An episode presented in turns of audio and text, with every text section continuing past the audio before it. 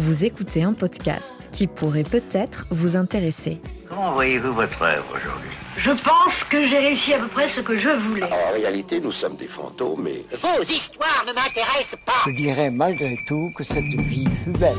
Fleur de Cactus est un podcast qui explore l'impermanence avec audace. Tout change, rien ne dure, tout a une fin, tout est recommencement.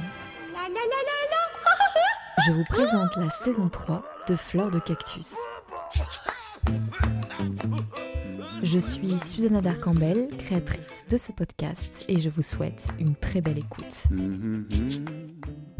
Bienvenue sur la saison 3 de Fleur de Cactus. J'ai euh, ici avec moi Marie Delattre, qui est ancienne responsable RH, mais qui a, après plusieurs péripéties, dont un burn-out, elle a fondé sa propre communauté de sororité RH. Elle a fondé son propre podcast Les RH de la vraie vie. Et donc Marie va nous éclairer sur pas mal de points, je pense, euh, concernant le rapport que l'on a au travail et puis aussi connaître un peu plus les coulisses de- du monde de l'entreprise. Bienvenue Marie, Bah, merci Susanna pour euh, l'invitation. avec grand plaisir. Donc avant de commencer cet entretien, comme je te l'ai dit euh, par message hier, j'avoue que j'ai fait ça un peu au dernier moment, j'aimerais te poser une question qui va devenir la question rituelle de cette saison 3. Quelle est la, chose qui te représente le plus à l'heure actuelle et pourquoi? Ah, bah, ça va faire un peu cliché, mais je pense beaucoup aux papillons en ce moment parce que je suis dans une période un peu de sortie de chrysalide. Et euh, quand tu m'as posé la question, j'ai pensé d'abord à ma plante préférée qui est le, le Buddleia et qui signifie l'arbre aux papillons. Mm. Euh, c'est une plante qui, que j'aime beaucoup et qui est vraiment euh, ma plante préférée depuis très longtemps, alors que c'est une mauvaise herbe. Et euh, mais j'ai pensé particulièrement aux papillons parce que bah, Buddleia, l'arbre aux papillons, le papillon, ça fait sens. Euh, mais je suis un papillon qui est encore tout collé. Tu sais, quand ils sortent euh, de la, de la chrysalide et qu'ils sont encore tout englués, là. Je suis pas encore Les le ailes un peu papillon qui est voler, euh, voilà, voilà, je suis papillon avec les ailes fripées. Mais c'est ça l'image que j'ai eue euh, quand j'ai quand j'ai j'ai réfléchi à cette question. Hmm. Et euh, pourquoi d'ailleurs ça t'a... Tu as pensé à, à cette image-là d'abord? De, de- du papillon Bah, qui sort à peine de sa chrysalide. Est-ce que ça correspond à- aux événements de ta vie récemment? Oui, bah récemment là, euh, là ça fait ça fait quelques années que je suis entrepreneur maintenant. euh, je suis plus RH depuis quelques années. Maintenant, je suis entrepreneur dans les RH et euh, je suis en train de passer un, un- comme un niveau un petit peu euh, dans, dans- J'ai l'impression là vraiment d'être le moment de la quand il y a une nouvelle saison. Là, je suis dans une nouvelle saison de ma série personnelle et j'ai passé le niveau 1 et euh, je suis en train de passer au niveau 2, le, le niveau où il faut vraiment construire euh, des choses de manière plus organisée, commencer à réfléchir à très long terme sur les projets. euh, avoir des choses qui vont être plus hum, qui vont être plus construites, qui vont être plus long terme. Et du coup, euh, c'est pour ça cette image du papillon qui se décolle un peu euh, de la chrysalide. Il est sorti de la chrysalide, il commence à avoir un petit peu long terme, mais c'est pas non plus encore. euh, il y a encore du chemin à faire. J'ai pas encore totalement pris mon envol. J'ai quand même cette sensation que il y a encore des choses qui, peuvent se, décoller, qui peut une puissance supplémentaire qui peut arriver, un, un éveil un peu qui est en train de se faire. Et je trouve que le papillon, il, euh, il symbolise vraiment bien cette notion d'impermanence, qui est le sujet de Fleur de Cactus, avec toutes ces étapes-là de, bah, de naissance, de croissance. Le papillon, on sait que c'est très éphémère aussi, comme, euh, comme insecte, et qui est magnifique en même temps. Donc c'est très beau. Et euh, je me demande pourquoi la fonction RH t'a hum, fait tellement écho en toi, parce que tu as été donc responsable RH, mais finalement, tu as fondé ton entreprise autour de cette fonction-là, parce que tu accompagnes les RH, comme on va le voir tout à l'heure. Donc ça reste quand même euh, un, corps de métier qui t'accapare beaucoup professionnellement. Oui, malgré tout, euh, malgré tout, j'ai pas pu, euh, j'ai pas pu me dire après mon burn-out que, que je serais plus RH. Il a fallu quand même que je reste.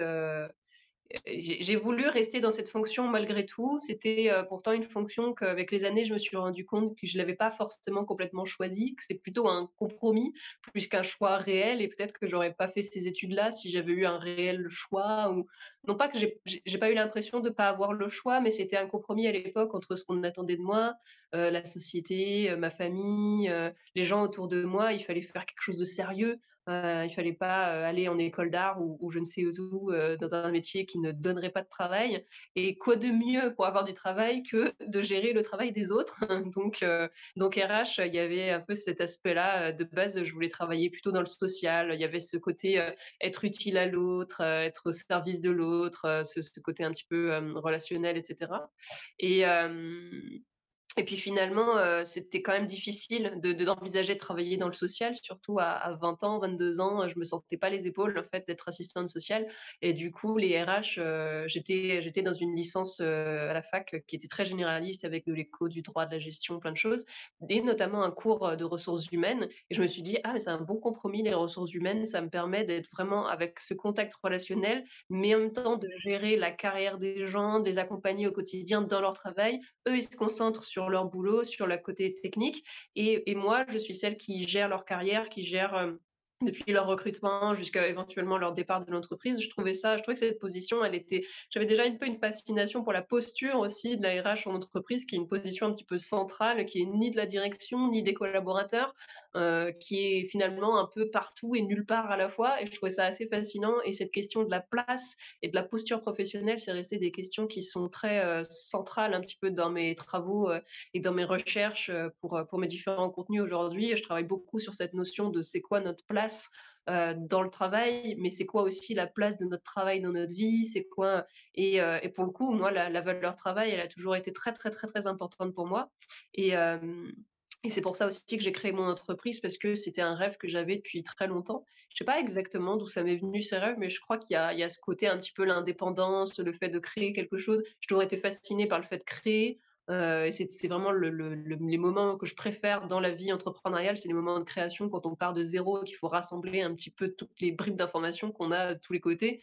et qu'il faut créer quelque chose de nouveau à partir de, rien ou à partir de quelques idées. C'est ces moments-là qui me, qui me plaisent beaucoup. Et dans l'entrepreneuriat, on en a, on en a plein. C'est de la création perpétuelle. Donc pour les gens qui aiment créer, l'entrepreneuriat, c'est évident. Et euh, que quand j'ai pu, euh, les métiers RH permettent d'avoir cette, cette notion de création, surtout qu'il y, a beaucoup de, de, création de process, de, choses quand même qui sont assez créatives malgré tout, malgré que ça puisse paraître être un métier assez austère, un métier de gestion. Ouais, c'est vrai qu'avant que je te enfin que je, comprenne contact et que je découvre un petit peu ton, ton, univers, je ne connaissais absolument pas ce métier.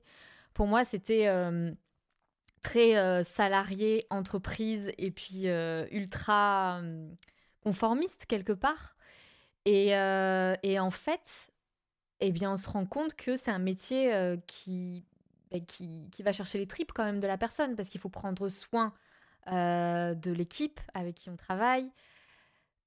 Il faut écouter les problèmes des autres. C'est la personne qui en prend plein la figure, que ça soit du côté de la direction que du côté des employés. Donc c'est vraiment euh, un métier, je pense, à la fois euh, ingrat et en même temps un métier qui est euh, extrêmement, je dirais, qui va essayer d'écouter l'autre. Donc on est dans l'écoute, on est dans, dans l'empathie. En tout cas, j'imagine qu'il faut avoir un minimum d'empathie pour faire ce métier-là. Est-ce que tu pourrais nous expliquer le rôle de cette fonction dans une entreprise? Bah, en fait, ce qui est un peu fascinant avec la fonction RH, c'est que chaque professionnel a une définition différente de ce que c'est la fonction RH et ce que, ce que ça représente pour elle. Donc, euh, euh, ma définition, si ça se trouve, ne sera pas du tout celle euh, de, la RH d'à côté. Et autant il y en a qui ont peut-être rien à faire des intérêts des employés, en fait. enfin, je sais pas. Oui, bien sûr.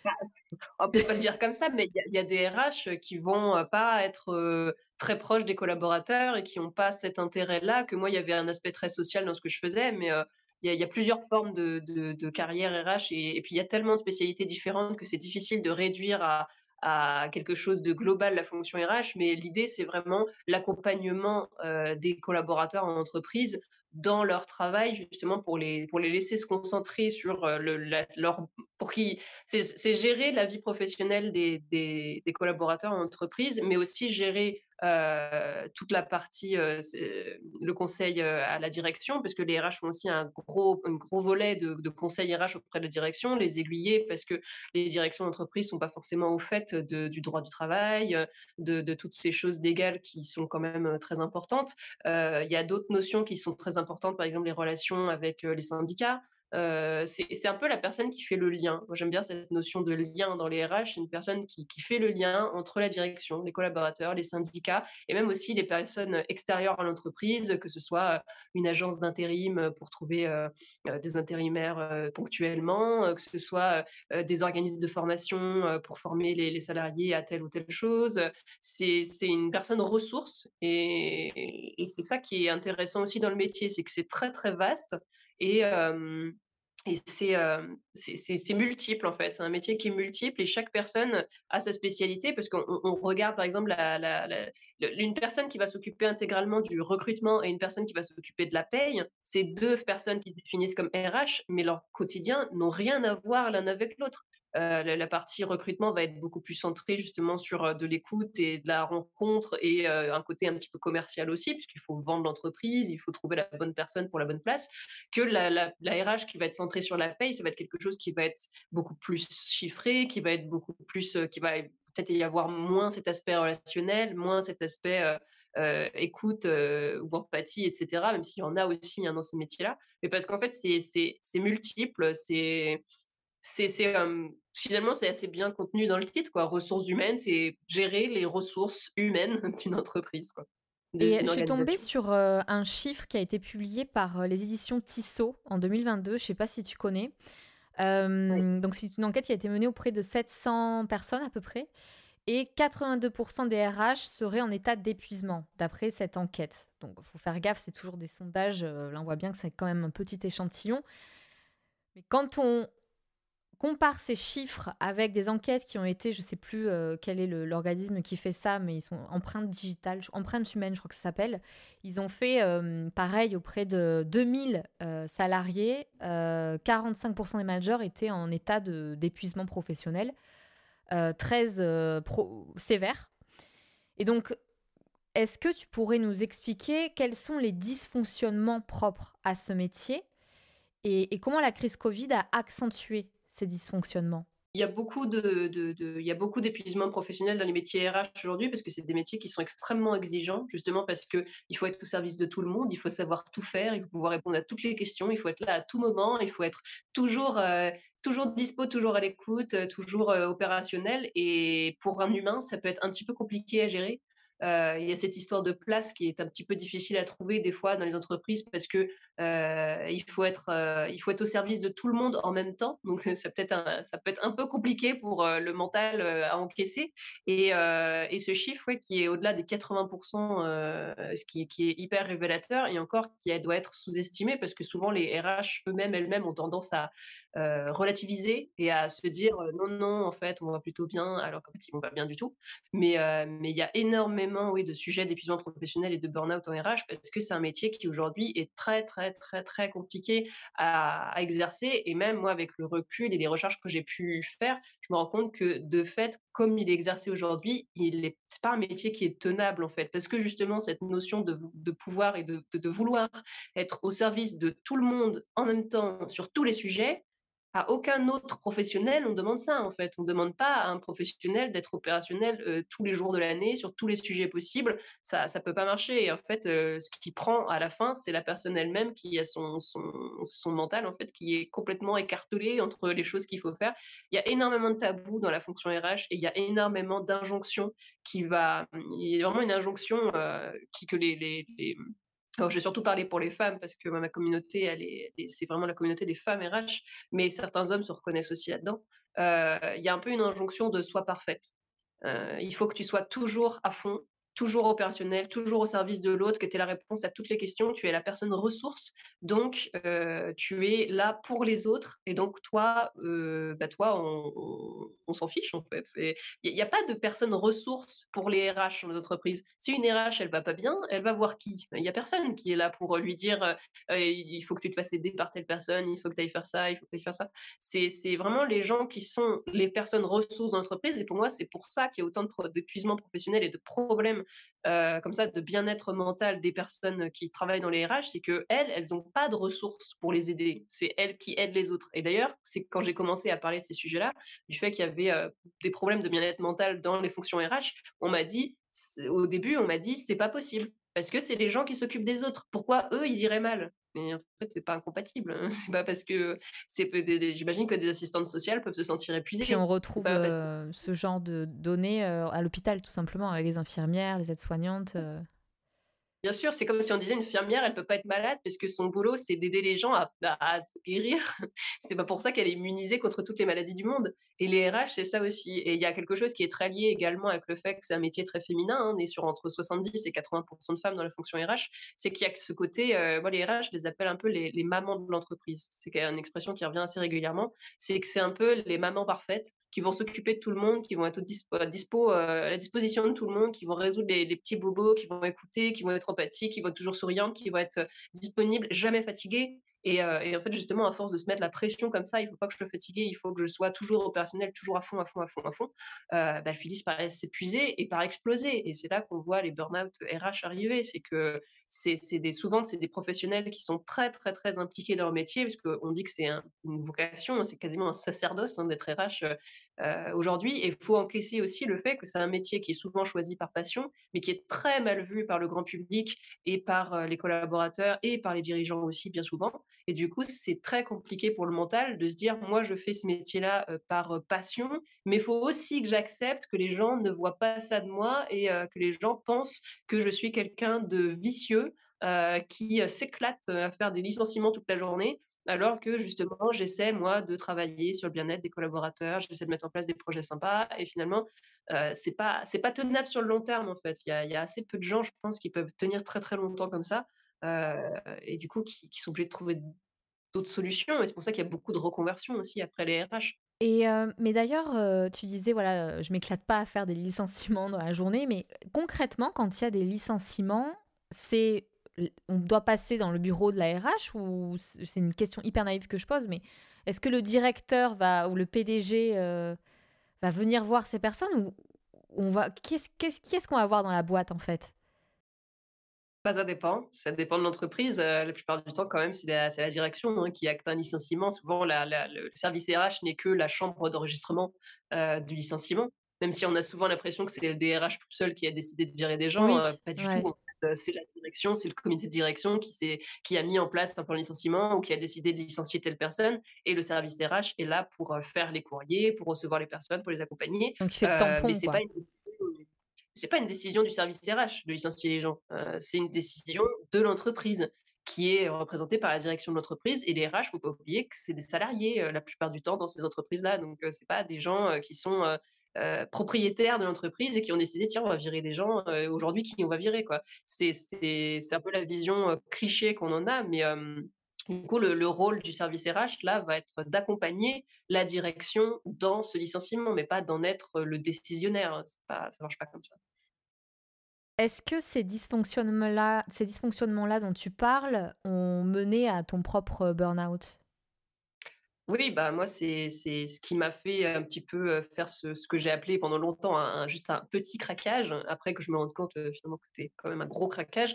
C'était le le fait que, mes valeurs n'étaient pas respectées dans l'entreprise où je travaillais et du coup, j'étais en conflit perpétuel avec, ce que je voulais faire et ce que je pouvais faire. J'étais dans une entreprise où il y avait un climat social qui était très, très difficile, heu et heu, ça s'est ajouté à des moments qui étaient déjà difficiles dans les entreprises précédentes où j'avais été. Ça a fait comme une bulle qui a grossi, grossi, grossi, puis qui a explosé à la fin de ce contrat-là, heu, en 2018, heu, parce que parce que je voyais trop de souffrance de la part des salariés et j'avais l'impression d'être complètement impuissante. On ajoute à ça une charge de travail qui était énorme, et une entreprise qui était vraiment sur le déclin. C'était c'était trop compliqué, en fait et je me suis je me suis vraiment dit, «Je peux je peux qu'est-ce que je peux faire pour, heu» je me sentais submergée, en fait, par la charge et j'avais l'impression que tout l'a l'avenir de ces gens-là reposait sur moi, alors qu'avec le recul, non, les gens et puis, de toute façon, le travail, c'est pas tout dans la vie et ils ont c'est des gens qui ont rebondi et qui ont trouvé, parce que cette entreprise, du coup, a fermé. Heu, c'est des gens qui ont rebondi et qui ont trouvé d'autres, heu, d'autres contrats ailleurs et voilà, ça arrive et les plans de licenciement, ça arrive, tous les jours malheureusement, mais c'est c'est la vie. Est-ce que tu peux nous parler, hem, de cette période-là, là? Comment tu l'as vécue et comment ça se caractérisait? Parce que tu es quand même la première personne qui va parler de de burn-out dans cette saison 3. Il va y en avoir d'autres, mais j'aimerais qu'on s'arrête un instant sur, heu, ce burn-out que tu as vécu. est-ce que tu l'as vécu comme euh, une crise existentielle où tu t'es dit non mais qu'est-ce que je vais faire de ma vie? Ou plutôt comme euh, une euh, perte de sens en fait? Bah, les 2, les 2 du coup, c'était c'était une, heu, une perte de sens professionnel, heu, je j'ai quand même fini ce contrat-là, c'est pour ça que je m'en suis pas rendu compte tout de suite. Ça a été un petit peu progressif dans mon cas où, heu, au début, je me suis juste dit, «Bon, bah, c'était un c'était un contrat très fatigant, j'ai besoin de me reposer quelques mois et puis après ça ira mieux et je pourrai retourner sur le même type de contrat qu'avant» et en fait, je me suis rendu compte, heu, quand au bout de quelques semaines, on m'a dit: «Bon, bah, ce serait bien», heu, c'était un CDD du coup, j'ai fait que des CDD, heu, dans ma carrière quasiment. On m'a dit au bout de quelques semaines: «Bon, bah, ce serait bien de retrouver un travail, ce serait bien que tu retournes un petit peu en entretien d'embauche, histoire de trouver ton prochain contrat, parce que le chômage, c'est pas éternel». Heu, donc heu, j'avais pris quelques semaines de vacances et puis je retourne en entretien pour le même type de poste. Et je me suis rendu compte pendant cet entretien que c'était impossible. Et je suis vraiment partie au milieu de l'entretien en disant: «Je peux plus faire ça, je je peux plus du tout» et je me suis mise à pleurer et c'était complètement, heu, cassé dans ma tête où je me disais: «Mais je je je peux plus faire ça» et d'un autre côté, je me disais: «Eh mais je je sais faire que ça». J'ai fait des études en RH, j'ai été RH toute ma vie. Bon, j'étais pas bien j'étais pas bien âgée, hein, j'avais 25 ans donc heu Heu, mais heu, j'avais une ouais, une crise comme ça existentielle qui me disait: «Mais si je suis pas RH, je vais faire quoi, en fait?» je me voyais pas du tout me reconvertir alors que j'avais fini mes études que j'avais fini mes études 3 ans auparavant. Donc c'était pour moi, c'était trop tôt pour reprendre des études, puis j'en avais marre de l'école, j'avais pas envie de reprendre des cours, de retourner sur une chaise alors que je rêvais que d'une chose quand j'étais, heu, en études, c'était de pouvoir vraiment avoir les mains dans le cambouis et pouvoir travailler. Du coup, je me voyais pas me reconvertir et je me suis dit: Qu'est-ce que je vais faire du coup? Je je qu'est-ce que je peux plus être RH, vraiment il y a au bout d'un moment ça m'a frappé. Je je peux plus faire ça, c'est vraiment ça c'est pas possible, je peux pas tourner. Mais du coup, je fais quoi à la place? Et s'en est suivi comme ça plusieurs mois où j'étais un peu dans le brouillard, où, heu, je me disais: «Je je je sais pas du tout quoi faire», heu, je passais mes journées, heu, sur le canapé devant la télé à me dire, heu, à essayer de j'ai vraiment eu une période où j'avais l'impression que j'essayais de de noyer, mon cerveau. Et du coup je le je j'étais tout le temps, Devant, heu, bah, devant la télé ou devant ou à écouter de la musique ou à toujours la tête remplie de choses pour pas penser justement au vide qu'il y avait, dans ma vie professionnelle et du coup aussi dans ma vie puisque moi le travail ça avait toujours été toute ma vie. Et j'ai dû me poser au bout d'un moment et vraiment réfléchir à ce que je voulais faire et heu et où j'ai tenté des choses et il y a eu une période encore un petit peu difficile aussi après, c'est que j'ai commencé à tenter d'être entrepreneur. Parce qu'être entrepreneur, c'est très difficile et du coup, ma première entreprise a été un échec et là où j'ai vraiment du coup, je suis vraiment tombée dans une profonde déprime où je me suis dit: «Je j'étais pas» j'avais eu un peu, ce côté: «Je suis pas capable d'être salarié». Parce que ce qui est assez intriguant dans le burn-out, c'est qu'on pense qu'on a fait un burn-out parce qu'on n'était pas capable, alors qu'en fait, c'est plutôt le contraire. hein. C'est plutôt qu'on était un peu trop capable et qu'on s'est un peu trop impliqué et qu'on a on a un peu trop fait et du coup, on a un peu brûlé du coup et sauf que nous, et je me retrouve comme ça dans les RH qui vont m'écrire et qui vont raconter qu'elles ont fait un burn-out. On pense que c'est notre faute et que c'est juste qu'on n'était pas assez bonnes et qu'on n'était pas assez compétentes et que les autres gens, ils y arrivent très bien. Mais en fait, non, c'est plutôt que les autres gens, ils sont beaucoup plus détachés de leur vie professionnelle et de leur travail et aujourd'hui, je me dis que potentiellement, les gens qui font pas de burn-out, c'est des gens qui vont être assez détachés de leur vie professionnelle et qui vont mettre peut-être l'importance sur d'autres choses, sur leur passion, sur leur famille, sur leur vie personnelle, que les gens qui font des burn-out, souvent, c'est des gens qui sont qui sont complètement, cent centrés, sur leur vie professionnelle et du coup, bah, qui en font trop, qui qui brûlent et et voilà, je me suis retrouvée dans cette période-là vraiment de de crise de sens totale de: «J'ai pas réussi à être salariée, je viens aussi de faire un échec en tant qu'entrepreneur, je vais faire quoi de ma vie? Je suis bonne à rien». Heu, j'ai eu un moment comme ça, je me dis: «Mais je je je suis bonne à rien, qu'est-ce que je vais faire?» Mais là, il y a plusieurs choses qui me viennent en tête quand tu je t'entends parler. Déjà, c'est que, heu tu as eu quand même, heu, le courage, même l'énergie de d'aller créer une entreprise. Et tu sais, quand on est en burn-out, heu, quand c'est un burn-out sévère, hein, on ne peut plus rien faire. On est carrément, heu, le cerveau ne fonctionne plus et je pense que c'est important de le rappeler parce que, bah, le burn-out, quand on est dans un état de détresse tel où, d'un point de vue cognitif, on n'est même pas capable de réfléchir, heu, c'est là qu'il faut se faire accompagner par un psy. Et donc j'en viens à ma deuxième question. Est-ce que toi, tu t'es fait suivre à ce moment-là? Bah, sur le moment, j'ai pas la particularité, c'est que je pense pas avoir C'est comme je n'avais pas conscience que c'était un burn-out, heu, je me suis pas faite accompagner, heu, parce que j'avais pas l'impression d'être malade. Enfin, j'avais pas maladie, pas une maladie. Enfin, si, c'est une maladie professionnelle. Mais euh, j'avais pas conscience de, de ce qui m'arrivait. Et du coup, euh, c'était un peu, euh, c'était un peu l'énergie du désespoir. Quoi. Je faisais des choses, mais des choses qui marchaient pas, mais qui ne pouvaient pas marcher, parce que j'étais pas en état de, travailler, en fait.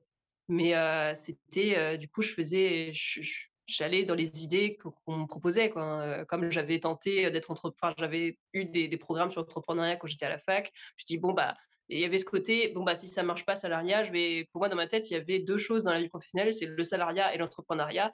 Ça n'a pas marché, le salariat, parce que je m'étais dit, euh, je suis pas assez bonne pour être salarié. Peut-être que je suis assez bonne pour être entrepreneur, donc je tente l'entrepreneuriat, mais c'était évident que ça allait, pas marcher, parce que j'étais pas du tout prête à travailler. J'arrivais pas à travailler. Et, euh, et du coup, c'était évident que ça allait pas marcher je me suis même auto-sabotée, je pense, hein, pour faire en sorte que ça ne marche pas, pour bien acter le fait que je ne pouvais pas travailler ni dans le salariat, ni dans l'entrepreneuriat, ni dans rien. Mais à ce moment-là, non, je me suis fait accompagner plus tard et j'ai pu décrypter plus tard ce qui s'était passé à cette période-là. Mais sur cette période-là, j'ai pas, j'ai pas, je m'étais fait accompagner avant, après, pendant, non, j'étais très très seule pendant cette période-là. Même mes, mes, les gens autour de moi, ma famille, mes amis, ils comprenaient pas trop. Pour eux, c'était bon, bah tu retournes au boulot quand euh, Voilà, ça s'est terminé ton expérience pro.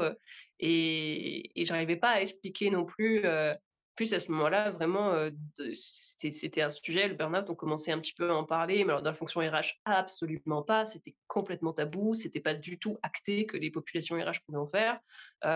en plus, je m'étais dit à l'époque que ça pouvait pas être ça, parce que pour moi, faire un burn-out, c'était forcément rester cloué au lit, incapable de prendre une douche, incapable de manger, incapable de boire. Tu, es vraiment allongé, tu vas à l'hôpital. Alors que moi, c'était pas, pas à ce point-là. C'était pas à ce point-là. C'était plutôt une incapacité à travailler mais j'arrivais à, quoique à, peine, mais bon, j'arrivais à survivre à côté. Du coup, c'était, si tu arrives à survivre, bah, t'as qu'à retourner bosser, puisque tu arrives bien à prendre ta douche et à manger des cornflakes, donc c'est que tu peux travailler. Mais non, il y a plusieurs degrés quand même. Et, et c'est ça, je trouve, la, complexité justement du diagnostic dans ces, ces métiers-là, c'est que il y a un côté en plus où ça fait pas très longtemps que je place ce mot-là pour cette période-là, parce que pour moi, comme je n'avais pas été diagnostiquée par un médecin, bah, j'avais pas le droit en fait de parler de ça. Et c'est après, c'est plusieurs personnes qui m'ont dit, euh, bah si, c'est ça que tu avais vécu. Et puis pas d'autres personnes depuis qui ont été diagnostiquées burn-out et qui ont vécu la même chose que ce que moi j'avais vécu à l'époque. J'ai l'impression qu'il y a quand même différents degrés mais en effet, moi, quand on m'avait, euh, quand on m'avait sensibilisé au, au burn-out quand j'étais en études, parce qu'on en parlait quand même un petit peu euh, quand j'étais en études RH, euh, la personne qui était venue témoigner, elle avait dit que pendant des mois, elle ne pouvait plus se lever, ni manger, ni boire, ni prendre sa douche, ni rien. Et que c'était, c'était ça le burn-out. Du coup, bah, moi, quand j'ai, compris que je ne pouvais plus bosser, je me suis juste dit que que j'avais la flemme, quoi, que c'était que j'étais un peu un peu feignante, qu'il fallait retourner au, qu'il fallait retourner au boulot et que en plus c'était appuyé par des gens de, de, mon entourage qui disaient bon bah arrête d'utiliser le chômage alors que tu es en état physique de travailler, retourne au boulot. Et, et c'était c'était pas possible et je captais pas trop pourquoi c'était pas possible. Mais c'est là qu'on voit, enfin quand on est RH, donc de toute façon, on a un contrat, donc on a un nombre d'heures déterminé, donc on ne peut pas dépasser le nombre d'heures a priori, mais c'est la charge mentale, en fait, euh, euh, qui peut être euh, beaucoup plus fatigante que si on était en train de travailler ces, ces, fameuses 35 heures. Tu vois ce que je veux dire? Oui, oui. C'est en fait ce qui est particulier avec le métier de RH, c'est que ça s'arrête jamais c'est pas un métier où à la fin de la journée on pose on pose le cerveau sur le bureau et on revient le lendemain. Ça s'arrête jamais. On emmène les dossiers à la maison on y pense la nuit. J'ai beaucoup de, femmes de ma communauté qui, vont me dire qu'elles se réveillent en sursaut à 2 heures du matin parce qu'elles se sont rendues compte qu'elles n'avaient pas envoyé tel courrier ou parce qu'elles n'avaient pas fait telle chose ou qu'elles n'avaient pas répondu à tel email ou qu'elles n'avaient pas traité tel dossier ou que tel salarié attendait telle ou telle chose et que ça, ça les empêche de dormir, qu'elles font des insomnies, que et, c'est vrai que moi, c'était pareil. Je rentrais le soir, je me mettais à pleurer. Après, je me réveillais la nuit parce que parce qu'il fallait traiter tel dossier, alors que c'était rien de vital. C'était oui, oui, super, on doit faire la DSN, déclaration sociale, mais enfin, c'est pas la fin du monde si tu l'as pas faite aujourd'hui et que tu l'as fait demain. mais il y avait vraiment un truc comme ça. Je trouve que c'est le milieu de l'entreprise, le milieu du travail maintient cette pression comme quoi le travail, c'est si important que tu dois mettre en danger ta vie pour, euh, pour euh, mener à bien ton travail, peu importe que tu sois au fond du trou. Et, euh, ça, des gens justement qui, qui s'empêchent d'être en arrêt maladie, qui, vont, qui vont développer des cancers parce qu'ils ils sont en souffrance professionnelle, etc. Je trouve ça incroyable, en fait, que, enfin, incroyable dans le mauvais sens du terme, du coup, que, que les gens se mettent qu'on puisse se mettre dans des états pareils pour le travail qui pourrait être un domaine comme un autre dans la vie. Oui, c'est ce qui nous fait vivre, c'est là où on gagne de l'argent pour payer les factures. Mais, mais les, les, gens, on, peut se mettre vraiment dans des états de, détresse profonde pour finalement que un travail, si on y réfléchit bien. Et c'était assez fascinant. Quel, a été l'élément déclencheur à l'origine de ton arrêt? Je sais pas si je peux vraiment dater un événement. Il n'y a pas eu ou un événement qui t'a vraiment choqué, tu t'es dit non mais je je peux plus continuer dans ces conditions, ce, métier me dégoûte. Ou y a... À quel moment tu bah, t'es dit après, après la fin de ce contrat, il y a eu cet entretien d'embauche où je suis partie en courant au milieu en me disant que je pouvais plus faire ça. Ça, c'était quand même un événement assez révélateur. Et, et quand j'étais encore en, en contrat, je pense que c'était c'était sur la fin, ça, s'est accumulé, ça s'est accumulé, ça s'est accumulé. Et je crois que le jour où, après, c'était pas c'était pas déclencheur de mon propre burn-out, mais j'avais quand même eu un, moment, enfin, c'était quand même compliqué à, entendre. C'est que j'avais une salariée qui m'avait parlé de, suicide et qui m'avait qui m'avait dit qu'elle envisageait de, de, se jeter par la fenêtre du bureau tellement elle était en souffrance au travail. Et là où je me suis dit, waouh, il y a quand même des trucs, et c'est dur à entendre en tant que, évidemment, c'est beaucoup plus dur à vivre comme personne qu'à entendre en tant qu'RH. Je suis pas en train de, comparer ce qui est incomparable, mais en tant que personne qui est plus ou moins garante finalement du bien-être au travail, entendre ses salariés parler de suicide, c'est un petit peu compliqué.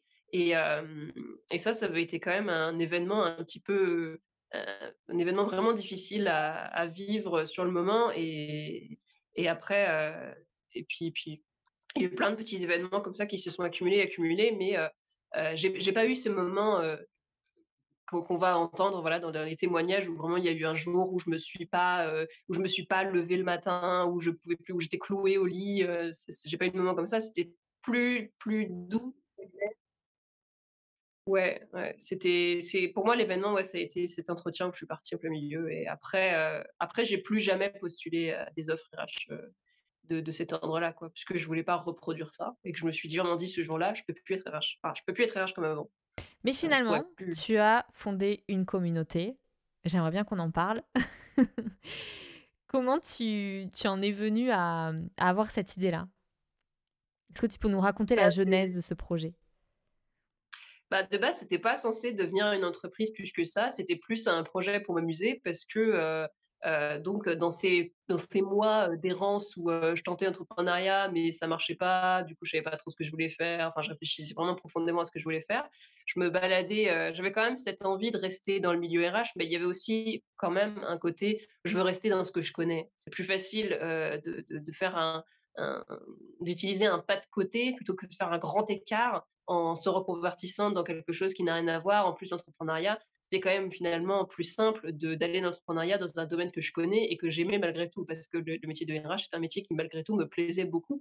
Euh, sinon, j'en serais partie tout de suite. Mais mmh, c'est un métier qui est difficile, mais qui est passionnant. Et du coup, euh, je me baladais beaucoup sur, euh, sur Facebook et sur les groupes Facebook à l'époque qui étaient beaucoup plus actifs qu'aujourd'hui.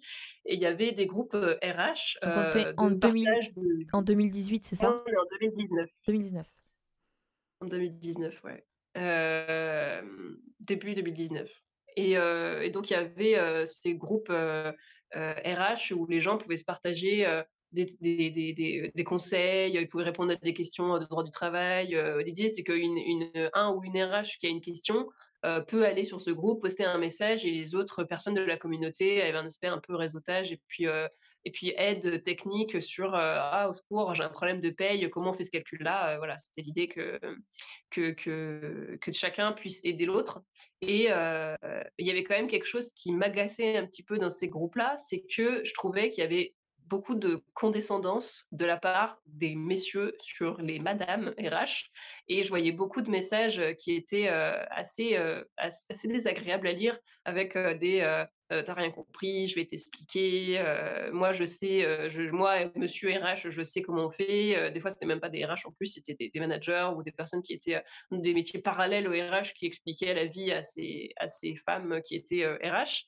Et j'aimais pas du tout cette ambiance. Et j'ai eu cette idée de me dire, est-ce qu'on ne pourrait pas créer une communauté que de femmes? Mais juste pour voir, en fait, c'était une expérimentation, je ne sais pas du tout que ça prendrait l'ampleur que ça a pris. Euh, et ai proposé, j'ai posté un truc pour leur proposer de créer un groupe parallèle qui soit que de femmes, que j'ai appelé la sororité RH. Pour moi, c'était évident, à l'époque, le mot sororité, c'était pas trop, euh, on n'entendait pas trop parler. Euh, on ne savait pas trop que c'est juste le féminin de fraternité, mais moi, j'étais déjà baignée dans des milieux féministes et du coup, je connaissais ce mot. Euh, et donc, euh, je crée la sororité et en fait, le groupe se développe hyper vite. en quelques semaines, on était déjà des centaines à être, à être connectés via ce groupe-là. Et le fait que ce soit que des femmes qui parlaient entre elles, ça a vraiment changé la donne et ça a créé une bienveillance incroyable entre les membres. Et je n'ai jamais eu à faire la police ou une fois, une fois, j'ai dû faire la police, mais vraiment pas quelque chose de trop agressif, juste un désaccord entre deux membres, sachant qu'on est monté jusqu'à 5000 membres en deux ans. Ce qui faisait que je n'avais pas de modératrice, je n'avais pas de personne qui m'aidait à modérer, je faisais ça toute seule. Parce qu'en fait, il n'y avait pas vraiment besoin de modérer. Quoi. J'avais plus du tout ces problèmes de, condescendance, de ce que j'appelle du, mansplaining, donc des hommes qui vont expliquer la vie à des femmes qui connaissent déjà la réponse, mais qui, qui, voilà, qui se font un peu apprendre la vie. Et j'ai jamais eu ces problèmes-là. Et pour moi, ça a bien montré que le fait de se réunir entre femmes, ça crée vraiment un espace sécurisant. Euh, et, au-delà de ça, c'était aussi pour moi l'occasion de, lire et d'échanger avec d'autres femmes qui potentiellement avaient vécu la même chose que moi. Il y a toujours eu euh, dans, mes contenus ce côté euh, j'étais pas bonne comme RH. Et c'est pas que j'étais pas bonne, c'est qu'on me disait que j'étais pas bonne parce que je n'étais pas si si à passer ça, parce que justement j'ai eu ce craquage qui, pour plein de gens, montrait juste que j'étais juste pas douée. et, là, tu parles de toi ou tu parles d'autres personnes? Là, je parle, je parle de moi là. moi, j'avais, j'avais, on m'a beaucoup dit que, on m'a beaucoup dit que j'étais pas faite pour les RH, euh, que j'étais pas assez rigoureuse, que j'étais pas assez chiffre, que j'étais pas assez, que j'étais trop sociale, que j'étais trop tournée vers les collaborateurs, trop humaine. et du coup, créer cette communauté, ça me permettait aussi potentiellement de voir s'il y avait, c'est assez thérapeutique même pour moi, c'était aussi l'occasion de voir s'il y avait d'autres femmes qui étaient comme moi ou pas. Et en fait, oui, il y en avait plein. C'est juste qu'elles n'avaient pas forcément la conscience que c'était quelque chose qui était euh, qu'on pouvait dire. Et du coup, il y avait beaucoup, beaucoup de tabous qui ont un peu été euh, que, la sororité RH a permis en fait de, déboulonner un petit peu, c'est que ça a permis de témoigner sur des choses sur lesquelles elles n'avaient jamais témoigné, notamment ce côté-là à qui il y a plein de RH à qui on a dit t'es pas faite pour ça, t'es pas assez douée pour ça. Euh, c'est un métier qui est compliqué, donc si tu as la moindre difficulté, si tu as la moindre erreur, si tu as le moindre baisse de morale, le moindre coup de mou, c'est que tu n'es pas compétente, c'est que tu n'es pas faite pour ça, c'est que tu dois changer de métier. Et en fait, c'est hyper difficile à, entendre. Et moi, je l'avais entendu beaucoup.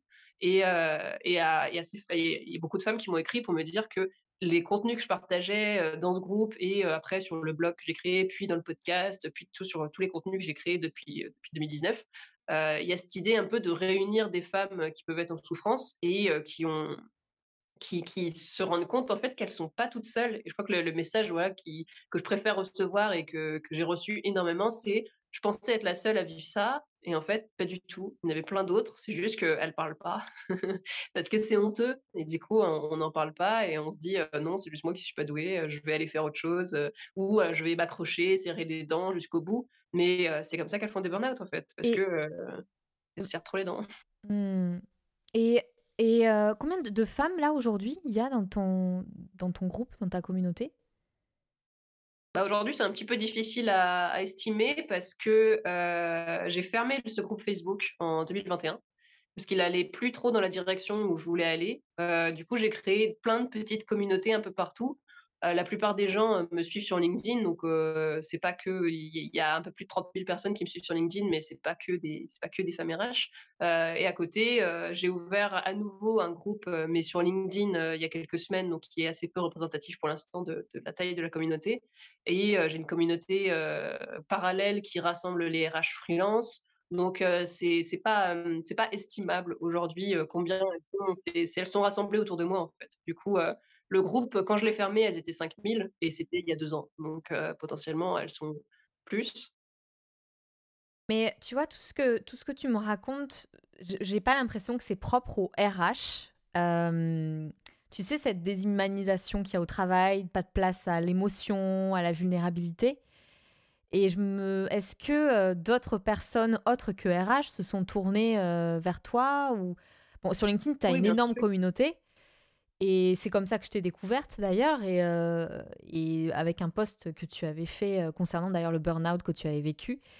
Et, et je me disais, mais euh, sûrement que le métier de, le métier de, de, de RH est représentatif de, j'ai envie de dire, l'ambiance, l'atmosphère au travail. Ah oui, bah, il y a, il y a- il y a plein de femmes qui vont m'écrire et qui me disent j'ai vécu la même chose et je ne suis pas RH. Ça, ça c'est sûr, des femmes managers, des femmes assistantes de direction, ou même, euh, même rien à voir avec les RH, euh, des personnes qui sont euh, soignants. c'est oui, oui, ça, ça c'est hyper finalement, oui, ça fait que concentrer euh, des- des- les sujets dont je parle, finalement, ça parle de rapport au travail globalement et pas que de rapport au RH. hein. C'est, de toute façon, je, me- je dis toujours, euh, j'utilise un, un exemple qui va être le métier de RH mais c'est pas, ça concerne pas que les RH et ça concerne pas, même il y a plein de sujets où je vais parler de la, de la position de la femme en entreprise euh, Mhm. et pas que de la femme Je pense RH. c'est- hein. c'est presque peut-être un des points communs de toutes, ces, de toutes les femmes en fait au travail. Oui, et même au-delà de ça, il y a des hommes qui se reconnaissent dans cette, dans cette histoire-là. hein. Il y a des, des hommes avec qui j'ai pu échanger qui ont exactement le parcours euh, que euh, les femmes RH de la sororité RH de façon classique. Donc, euh, c'est pour ça que c'est c'est difficile en fait de, vraiment classer ça, parce que ça, dépend vraiment de la sensibilité de la personne, de son histoire, de ses valeurs. mais, mais oui, c'est la sororité RH rassemble des femmes RH, mais je pense qu'à terme, euh, il n'est pas exclu du tout que je l'ouvre à plein d'autres métiers, à plein d'autres à plein d'autres personnes, parce que en fait, ça concerne pas du tout que les RH. Est-ce que cette déshumanisation du travail, toi, tu l'as vécu de plein fouet ou c'est quelque chose que toi, tu voyais en tant que RH dans l'entreprise où tu bossais? Non, parce que je l'ai pas vu que dans cette entreprise-là, en fait. Euh, je le voyais déjà même quand j'étais en études. Alors, euh, c'est puis je l'ai vu avant dans les expériences de mes parents, de ma famille, euh, de mes amis. c'était quelque chose d'assez global. et je pense qu'il y avait aussi dans ce choix du métier de RH, il y avait aussi une envie un peu de réparer le monde du travail, de vouloir contribuer à, à cette réparation. Parce que je me rappelle que quand j'ai commencé, j'avais un vaste plan dans ma tête qui était que je voulais euh, gravir les échelons le plus possible pour devenir euh, DRH monde et ensuite changer les choses et euh, remettre l'humain au cœur de l'entreprise, etc., etc. Bon, euh, j'ai craqué très vite, donc ça n'a pas été possible et j'ai dû faire autrement. Euh, mais, euh, mais, mais non, c'était déjà, déjà avant d'être RH. euh, ça rassemble quand même pas mal de femmes RH, notamment qui, qui vont m'écrire, qui ont ce côté un peu je veux soigner le monde du travail, Hmm. donc je deviens RH. Il y a ce côté-là qui se retrouve assez souvent. Et qu'est-ce qu'il faudrait soigner à ton avis? Bah, juste- justement, voilà, tu l'as mentionné, mais le fait que le monde du travail euh, ne prend pas en compte que les entreprises et les organisations sont peuplées d'humains qui ont des émotions, qui ont des cycles, qui ont des, des états d'âme, qui ont des, pensées. euh, on, fait fonctionner le monde du travail comme si on était tous des robots. Euh, comme si on n'avait pas de besoin, même des fois, pas de besoin naturel. J'ai connu des RH qui ne prenaient pas de pause pipi et qui envisageaient de porter des couches. Euh, parce qu'elles avaient pas le temps. Mais non. parce qu'elles n'avaient pas le temps d'aller aux toilettes. et, et c'est des trucs, c'est c'est anecdotique, mais ça représente bien le quotidien d'une RH. J'ai été formée par, euh, par une RH oui, qui se disait, tiens, elle le disait en rigolo, mais euh, tiens, si on portait des couches, c'est plus pratique, comme ça n'aurait pas perdre de temps aux toilettes. Et, je, suis certaine qu'il y a des RH qui se retiennent d'aller aux toilettes parce qu'elles sont en train de courir de réunion en réunion et elles n'ont pas le temps. Elles ouvrent la boîte mail, il y a 800 mails par heure qui arrivent et elles n'arrivent plus du tout à faire face. C'est- un métier où vraiment on a l'impression d'être en permanence submergé de dossiers, de, questions, de, gens. C'est un métier où on, est en permanence sous l'eau. Et, et je me rappelle plus ta question de base. Euh, oui, le, monde oui, la, déshumanis- la déshumanisation euh, du monde du travail, euh, c'est ça en fait. C'est parce qu'on ne prend pas en considération les besoins physiologiques, physiques, ni mentaux, ni émotionnels des gens en fait. C'est toujours ça finalement qu'on reproche aux, entreprises, c'est que ce qui est recherché, c'est la performance, la croissance, le financier. Mais en fait, les, les- gens sont humains avant tout et, et s'ils si- s'ils pètent un plomb, bah, on va les remplacer par quelqu'un d'autre parce que comme si la machine était cassée, quoi. Tout à l'heure, je, t'ai posé une question, enfin c'était une double question, donc du coup on a, on a oublié la, deuxième question, c'était concernant la crise Covid, est-ce que ça avait éclairé en fait sur les dysfonctionnements liés au RH est-ce que toi, tu, tu pourrais nous en dire un peu plus? Bon, moi, ce que je sais, c'est qu'il y a, il y a- y a eu y a plus, beaucoup plus de burn-out depuis euh, 2020. Euh, 2022 a été assez catastrophique apparemment. Bon, puis en plus, la configuration actuelle, politique, économique, ça doit pas arranger. Et euh, parce que le- les objectifs sont toujours, euh, bah, tou- toujours plus hauts, c'est in- intenable, comme tu dis. Et donc, qui dit crise Covid, je pense qu'on peut parler un peu de télétravail. Mm. Ouais. Comment ça, ça, ça a transformé en fait euh, le rapport au travail en tant que RH Euh, bah, sur, l'aspect euh, crise Covid, moi je, je l'ai vraiment vu comme un coup de projecteur en fait sur les problèmes qui étaient déjà là. Il y a, je, suis pas, il faudrait vraiment, je suis curieuse en fait de savoir s'il y a vraiment eu plus de burn-out après le Covid ou c'est juste qu'on en a plus parlé. Parce que ces études dont on entend parler maintenant sur le bien-être mental des RH, sur le moral des troupes, c'est juste qu'avant elles n'étaient pas faites. On leur posait pas la question de savoir s'ils allaient bien ou pas. Du coup, euh, on a assez peu de recul en fait sur euh, ce que les populations RH vont bien ou pas, parce que oui, on va avoir les données 2020, 2021 et 2022, mais euh, en 2000, en 2005, en 2010, en 2015, euh, comment allaient les populations RH En fait, on ne sait pas, parce qu'à l'époque, on se posait pas la question, euh, c'était euh, t'avances et puis voilà. Le Covid a juste permis de se poser la question. Alors certainement, oui, qu'il y a quand même eu plus de souffrance, mais parce que le fait de reconnaître la souffrance permet aussi d'exprimer mieux, donc euh, forcément, ça fait un peu effet boule de neige. Euh, et, euh, mais pour moi, le Covid a juste fait déborder un vase qui était déjà presque plein avec des, des, des, RH qui avaient déjà des, une charge de travail qui était euh, jusqu'au niveau du, du nez. Euh, et le Covid a fait déborder le vase et c'est allé au-dessus du front. Et du coup, euh, c'était noyade pour beaucoup.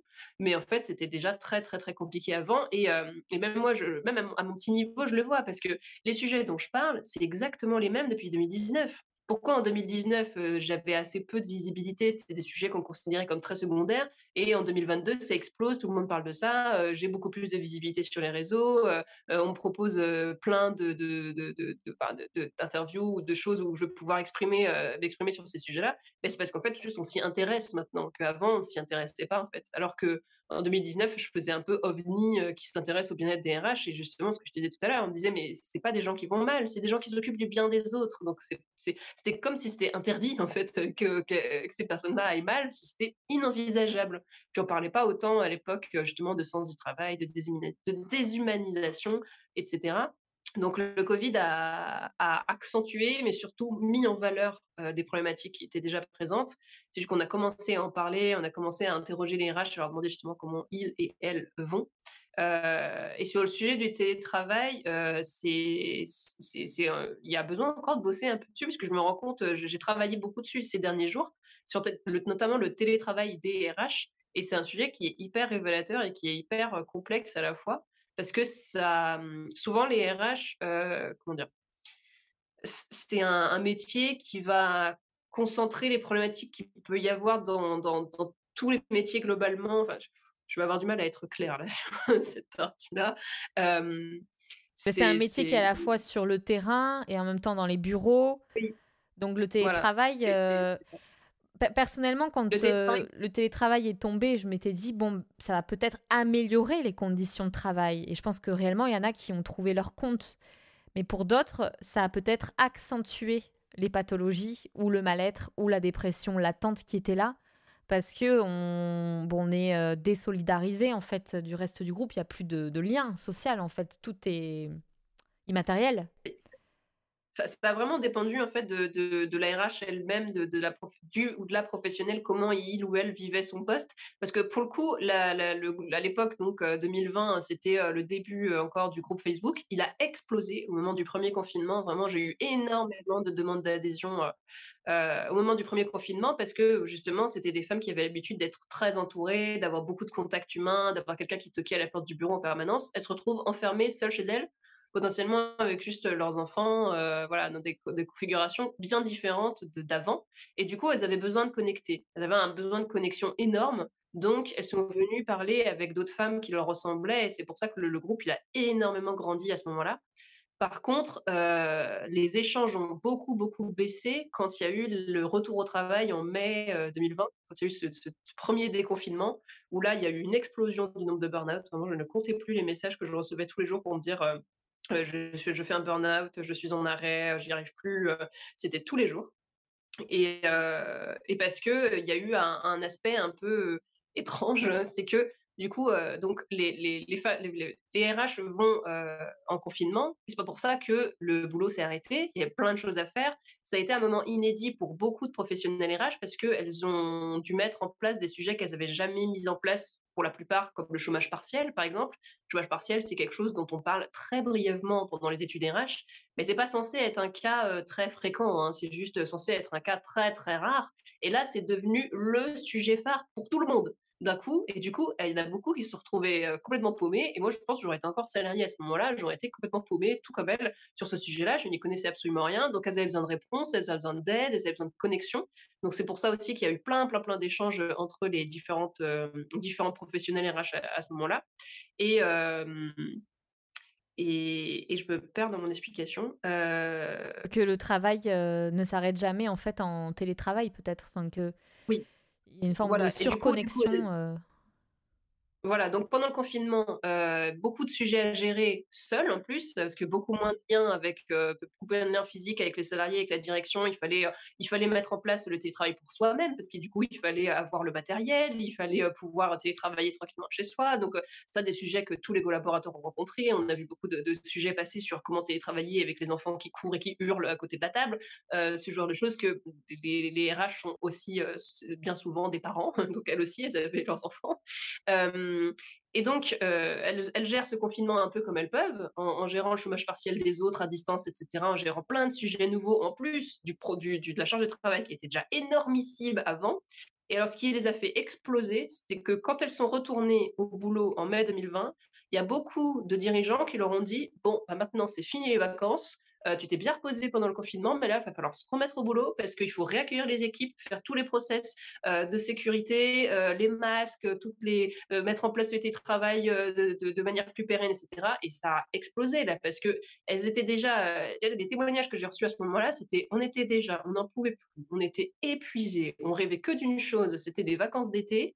On revient en mai et là on nous dit fini les vacances, faut se remettre au boulot. Et elles n'ont pas supporté. Hein. C'était impossible. Et c'est à partir de ce moment-là que la fonction a vraiment éclaté. Et, et cette année-là, 2021, du coup, a été une année très très difficile. Euh, les vacances d'été ont été attendues comme le Graal absolu. Et d'ailleurs, il y a beaucoup, beaucoup qui ont absolument tout coupé pendant cet été-là, où, où sur les réseaux, vous voyez bien que l'été 2021, c'était absolument mort. On pouvait rien faire du tout. Plus personne n'était là parce qu'il y avait tellement besoin de repos que c'était, moi, je me sentais très, très seule dans cette période-là. La rentrée a été surchargée. Et après, en plus, ouais, 2022, ça ne s'est pas forcément non plus amélioré avec la guerre en Ukraine, l'inflation, les problèmes en plus. Mais là, c'est comme si on s'habituait aussi un petit peu aux crises, on devient un petit peu plus résilient aussi à force de s'en prendre plein la tête tout le temps. Euh, mais le fait est qu'il y a encore énormément de problèmes de, bien-être mental sur les RH. Euh, c'est juste qu'aujourd'hui, heureusement, il y a quand même plus d'acteurs qui œuvrent là-dessus. Il y a des études qui sont faites, il y a des entreprises euh, qui ont envie de créer des choses pour, pour les RH. Je travaille de plus en plus avec des boîtes qui me contactent pour mon côté influenceuse RH parce qu'elles veulent mettre en avant les initiatives qu'elles proposent pour cette population, pour le bien-être de cette population. Et ça, c'est des choses qui n'existaient pas avant. Donc ça, c'est hyper positif.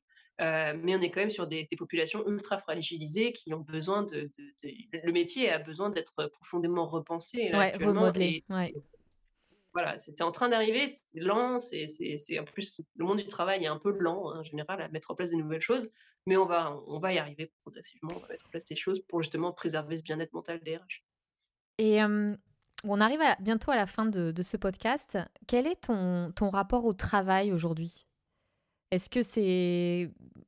Tu te définis à travers le travail? Comment tu te sers du travail pour construire ta vie? Bah aujourd'hui, euh, c'est un, un, gros questionnement pour moi parce que pendant, euh, pendant trois ans, là, je me suis définie quasiment que à travers mon travail, à travers mon entreprise, à travers la construction de cette communauté.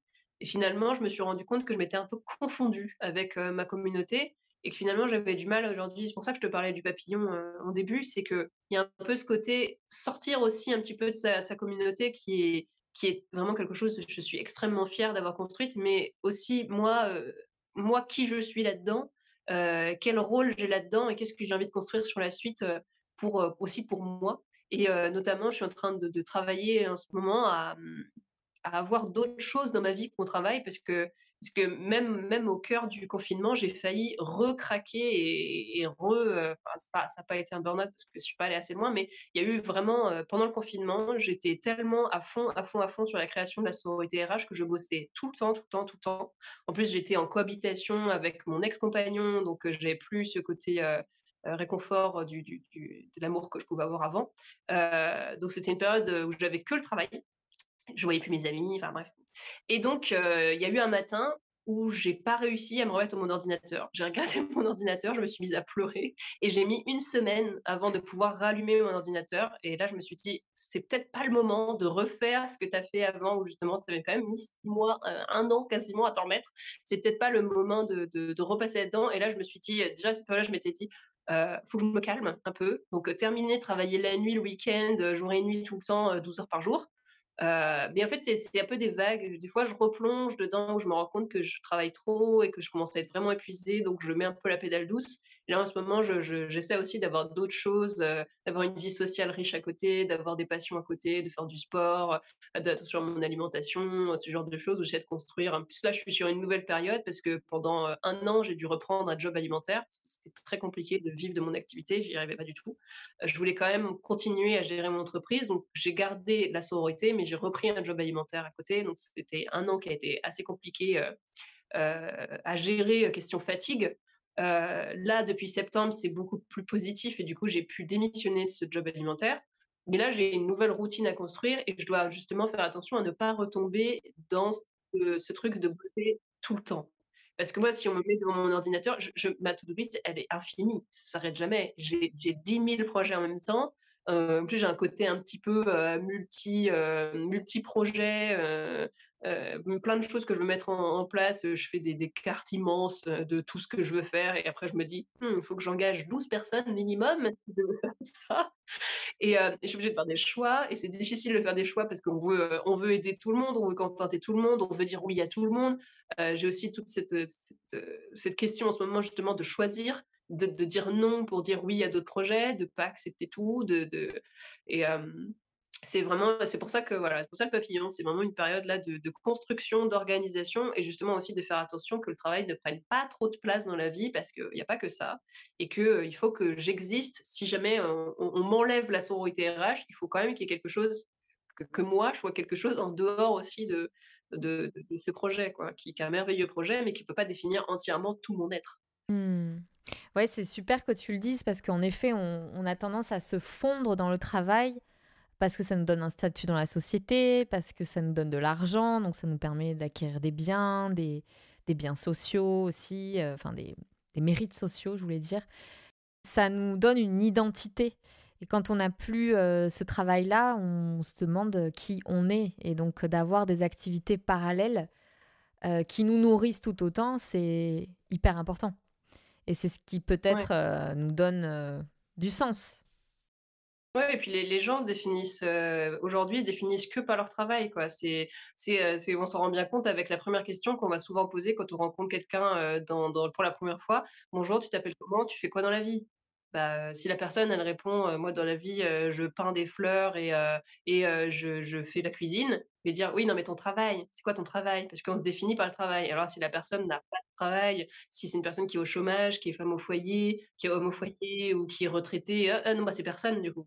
Personne parce qu'il y a cette personne n'a pas de travail, donc ne contribue pas à la société, donc n'a pas le droit de pas le droit de parler, voire n'a pas le droit de vivre en fait, heu. C'est aujourd'hui, la société dans laquelle on vit, je la trouve quand même horrible en ça. C'est que si tu as pas de travail, tu as pas d'argent, donc tu as pas le droit d'exister. Tu n'existes que par ton travail et c'est pour ça que c'est super difficile de s'en sortir. C'est que toute la société nous dit qu'on ne vit que pour notre travail et que si on en a pas, on n'a juste pas le droit d'être là. Donc heu, en sortir, c'est d'une complexité incroyable. Pour conclure, Marie, j'aimerais te demander, heu, te poser cette question-là. Quelle est la grande leçon que tu as tirée de cette période, heu, que tu as appelée ton craquage, émotionnel? Qui est un heu, que tu penses, heu, enfin que tu caractérises comme un burn-out aussi? Ouais, ouais, c'est encore un toujours un petit peu flou, hein, dans ma tête, heu, mais mais mais ouais, je le caractérise aujourd'hui comme ça parce que le je me suis rendu compte que ça l'était, mais ça a été flou pendant très longtemps. Le le, la leçon, je pense que c'est que que la vie, c'est pas, c'est pas linéaire, qu'on se remette de tout, en fait. Enfin, qu'on se remette de tout. Non, on se remet pas de tout, mais on, peut passer des étapes et que c'est pas une, la vie, c'est pas une grande ligne droite, quoi. C'est pas juste, tu fais tes études, tu prends un travail, tu travailles pendant 40 ans, tu es en retraite, tu meurs. Euh, moi, j'ai déjà exercé plusieurs métiers différents. J'ai eu des périodes où j'étais salariée, j'ai des périodes où j'ai été chômeuse, j'ai des périodes où j'étais entrepreneur à, 100% ou pas. Euh, euh, et puis, si ça se trouve, un jour, je serai mère au foyer, et puis peut-être après, j'en prendrai un travail dans autre chose, et peut-être je serai heureux à mon compte, j'en sais rien. Et en fait, juste, je me suis rendu compte que on avait quand même un instinct de survie super développé, qui fait que on va toujours on va toujours retomber sur nos pattes, en fait. On va toujours trouver une solution pour, pour vivre. J'ai jamais eu, finalement, j'ai jamais eu de problème, d'énormes problèmes financiers. Alors, je vis pas avec grand chose, mais, mais en fait, j'ai jamais eu de problème à payer mon loyer ou quoi, parce que, parce que en fait, s'il faut trouver un travail, tu trouves un travail, peu importe. Des fois, tu trouves, tu trouves pas ce que tu voulais, mais tu trouves autre chose.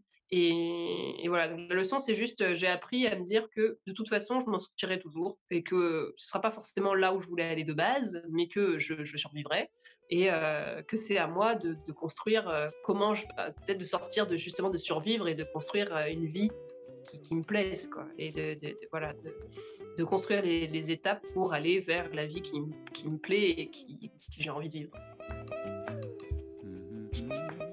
J'ai été ravie de recevoir Marie pour ce premier épisode de la saison 3. Déjà parce que elle m'a permis de me rendre compte à quel point il y avait un tabou autour de la dépression liée au travail. Parce que Marie n'osait pas pendant très longtemps parler euh, de burn-out, parce qu'elle n'avait pas été diagnostiquée par un médecin pour dire qu'elle avait fait un burn-out. Et néanmoins, elle était dans une position de détresse, puisque euh, elle a vécu ce passage à vide comme euh, une crise existentielle, une crise de sens liée au travail, et donc une crise identitaire aussi. Et donc c'est comme si, tant qu'on ne vit pas de burn-out, eh bien nous ne sommes pas légitimes à poser des mots et à dire je suis mal dans mon travail et je ne veux plus travailler. Et, l'autre chose aussi qui est intéressante, c'est que si je ne fais pas de burn-out, mais par contre je suis en dépression, eh bien la dépression est aussi euh, ben, reste très stigmatisée en fait. Je vais bientôt inviter des thérapeutes à parler du burn-out, ce qui nous permettra d'avoir un éclairage beaucoup plus précis sur la différence entre le burn-out et une grosse fatigue. Est-ce que le burn-out est une dépression comme on l'entend de manière classique? Est-ce que c'est une névrose? Est-ce que c'est issu d'une pathologie? Est-ce que euh, tout le monde est capable de faire un burn-out? Est-ce que c'est certains types de personnes qui sont enclins à faire des burn-out? Bref, le sujet est vaste et d'autant plus intéressant. Je vous dis donc à très bientôt pour les prochains épisodes. Restez connectés. Normalement, il y aura un épisode par semaine qui va être diffusé jusqu'à la fin de l'année. Donc euh, c'est un marathon pour moi, mais j'aime le voyage.